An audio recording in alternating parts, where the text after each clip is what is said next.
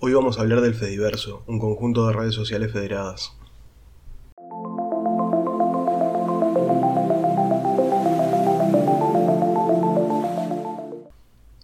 El Fediverso es un conjunto de plataformas o redes sociales libres, las cuales pueden comunicarse entre sí a través de algunos protocolos y se encuentran descentralizadas.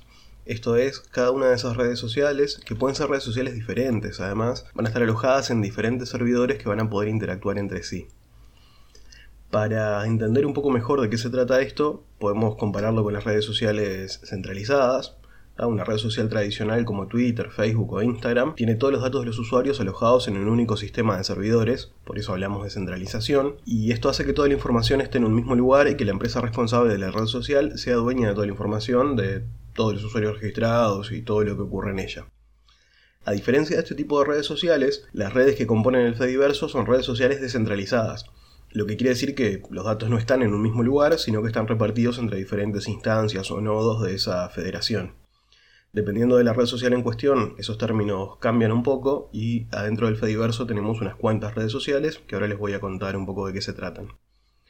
La idea eh, de todas estas plataformas es que son desarrolladas con el fin de cumplir algún tipo de, función eh, y no de ser monetizadas, sino de funciones más bien sociales o para la comunidad. Cada una de estas redes que como les decía son, son varias, son diferentes, tienen diferentes propósitos, siguen este mismo, esta misma filosofía de estar descentralizadas, de que tengamos diferentes nodos, diferentes servidores y pueden conversar entre sí, tanto dentro de una misma red social como en muchos casos a través de diferentes redes sociales. Y esto hace el Fediverso algo muy interesante a mi gusto. Pero para empezar a entender este concepto de federación y entender cómo funciona, es interesante compararlo con el correo electrónico. El correo electrónico es un sistema federado desde su concepción y estamos bastante acostumbrados a él. ¿Qué quiere decir que el correo electrónico sea federado? Bueno, básicamente que si yo tengo un usuario adentro de mi sistema de correo electrónico, en mi dominio, que es murana.uy, a donde también publico este podcast, y quiero enviarle un correo a alguien que tenga una cuenta en Gmail, el sistema de correos de Google, yo no necesito tener una cuenta ahí adentro también, sino que desde mi servidor de correo, con mi dominio, puedo interactuar con esa otra persona que está en otro servidor de correo, en otro servicio de correo, con términos totalmente diferentes y con una implementación del software totalmente diferente. Esto es gracias a que el correo electrónico está diseñado para hacer una federación y nosotros a través de la dirección de correo electrónico que tiene un usuario seguido de una arroba y un dominio podemos encontrar cualquier usuario dentro de la red y comunicarnos con él. En el Fediverso se utiliza este mismo sistema y de hecho todos los usuarios en el Fediverso tienen un usuario arroba instancia. Por ejemplo, para la red social que creo que es la más conocida dentro del Fediverso, que es Mastodon, tenemos muchas instancias, muchos servidores de Mastodon o de Mastodon y mm, lo que hacemos es comunicarnos con los usuarios utilizando su nombre de usuario arroba el servidor de Mastodon en el que se encuentra. El mío al día de hoy, por ejemplo, es demurana arroba mstdn.io que es la instancia de Mastodon en la que me encuentro registrado.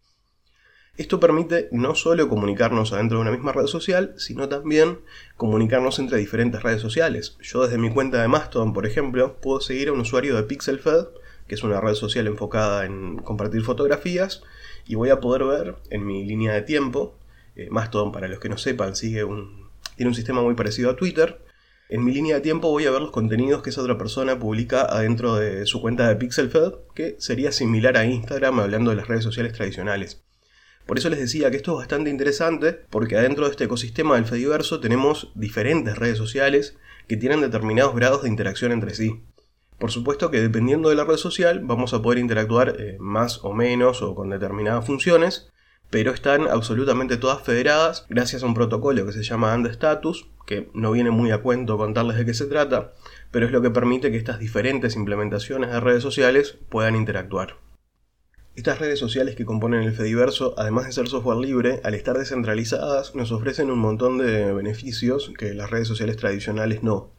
Algunas de esas ventajas, de esos beneficios, es que, primero que nada, eh, son mucho más democráticas que las redes corporativas, la administración de los nodos o comunidades es autónoma, eh, normalmente llevada a cabo por colectivos o por esfuerzos individuales o de organizaciones sin fines de lucro, que son bastante más cuidadosas con los datos y que dejan muy claros los términos de servicio.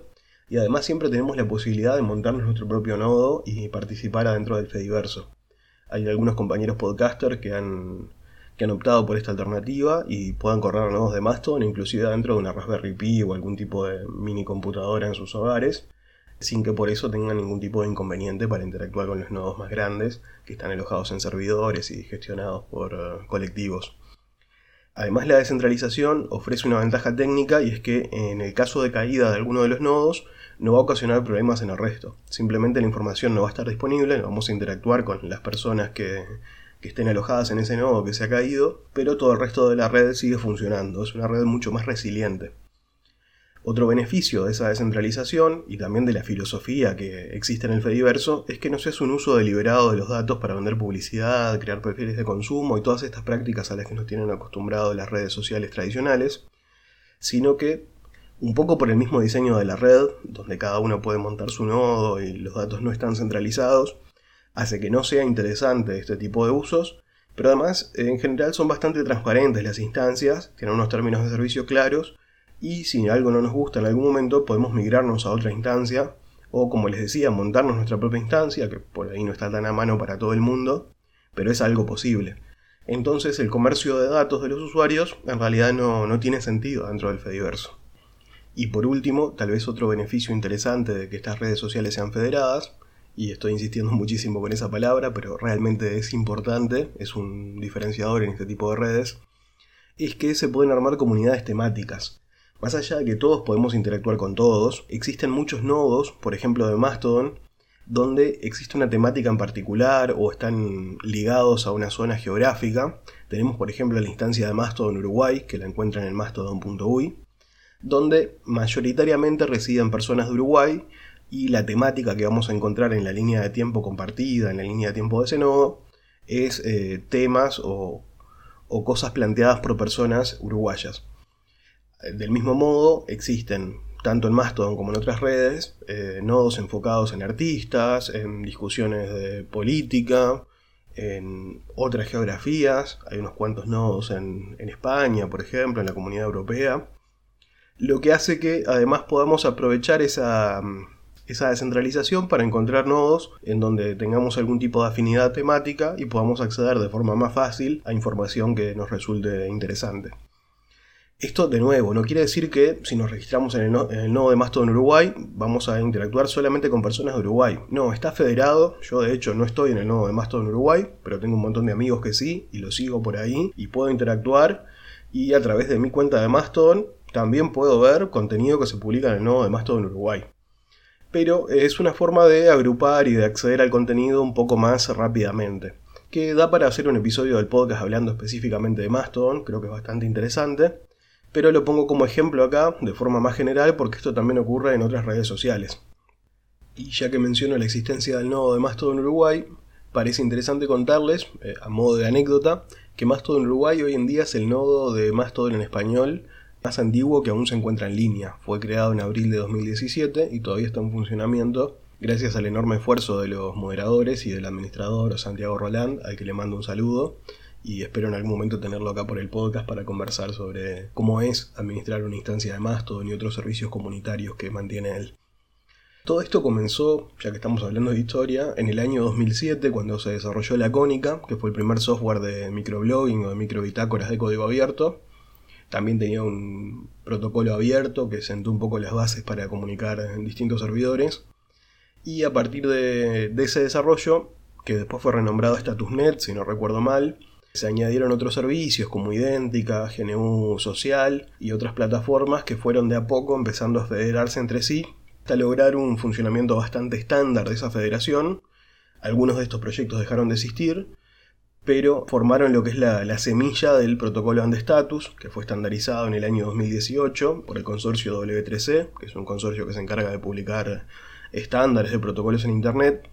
Y a partir de ahí empezaron a surgir eh, muchas redes diferentes, como les decía, mencioné dos acá, Mastodon, que está enfocada en microblogging, al estilo de Twitter, Pixelfed, que está enfocada en compartir fotografías, al estilo de Instagram, pero también existen muchas más, como Pleroma y Miski, que también están enfocadas en microblogging o en microbitácoras.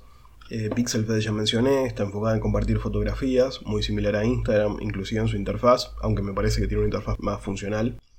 Existe Diáspora, que si bien no participa o no se federa con todas las redes del Fediverso, está muy enfocada en generar contactos, grupos y compartir contenido, de algún modo similar a Facebook en sus orígenes.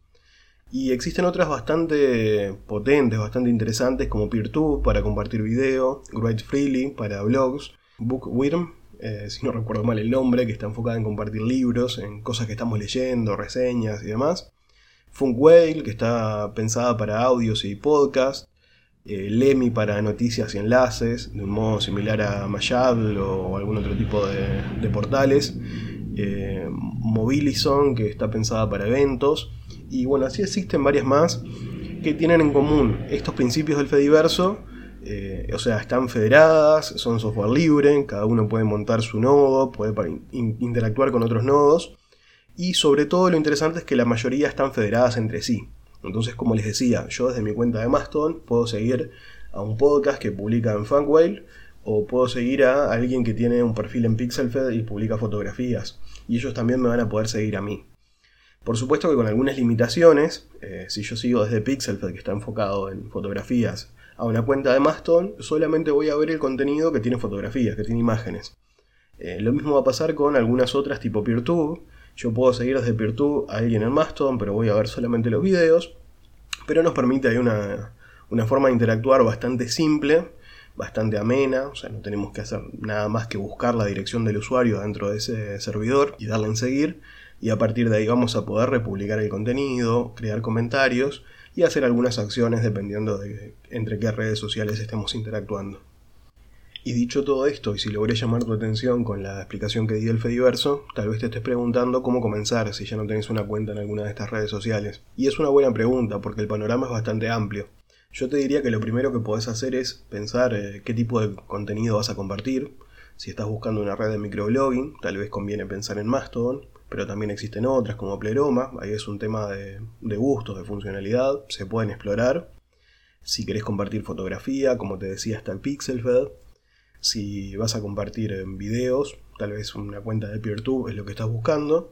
O así con el resto de las cosas que te comentaba. Hay muchas guías además en internet eh, para entender cuáles son las plataformas que participan en el Fediverso. Voy a compartir algunas en, las notas de este programa.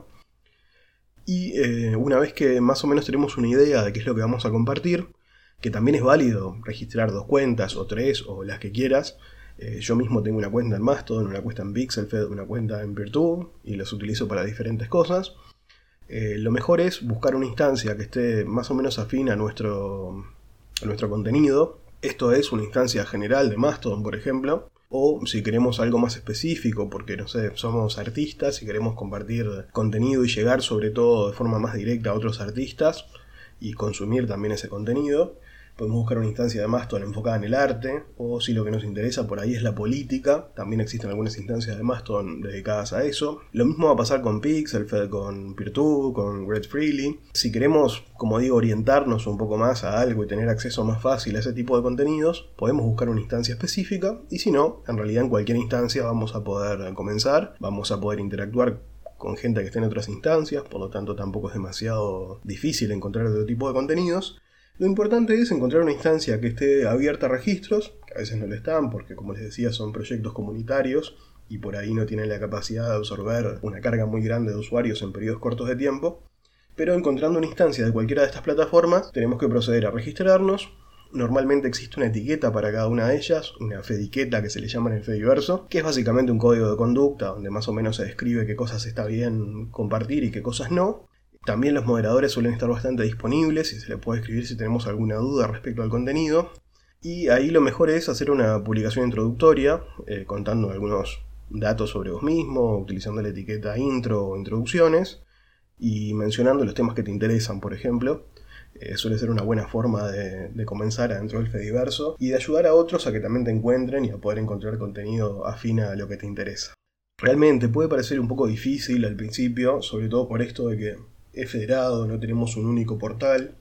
Eh, la gente inclusive suele no entender mucho de eso y a veces se va a Mastodon punto social, por ejemplo, que es la instancia Mastodon más grande al día de hoy, pero no es la única, podemos registrarnos en cualquier lugar, en cualquier instancia que, como decía, tenga los registros abiertos y a partir de ahí comenzar a publicar contenido, a seguir gente, a buscar cosas que nos interesan. Y además siempre tenemos esa posibilidad de si el día de mañana encontramos una instancia que por el motivo que sea, nos resulte más adecuada, podemos exportar nuestros datos y migrarlo, que de eso podemos hablar algún día también. Por lo tanto, lo importante para participar en el Fediverso es participar, registrarse en una instancia, probar, hay varias redes sociales, podemos registrarnos en todas, entender las diferencias de cada una, quedarnos en las que nos resulten más cómodo y empezar a compartir contenido. Realmente el Fediverso, además de ser descentralizado, es diverso, es seguro, es libre, es comunitario, y creo que cualquiera que siga este podcast va a poder sentirse cómodo ahí adentro y va a poder encontrar intereses afines. Yo sigo mucha gente relacionada a la ecología, a la economía social y solidaria, al software libre, a la programación, seguridad informática. Existen muchas personas muy interesantes adentro del Fediverso, existen muchas plataformas, también cada una con sus particularidades, que nos permiten aprovechar de la mejor forma este tipo de, interacciones y el contenido que hay dentro del Fediverso. Así que los invito a que empiecen a participar, a que busquen una instancia de alguna de estas redes sociales, se registren y tomen contacto con todo esto. Para mis amigos uruguayos, por ejemplo, está más todo en punto .uy, que como les decía es la instancia más vieja en español y es un excelente punto para comenzar, pero también existen todas las demás.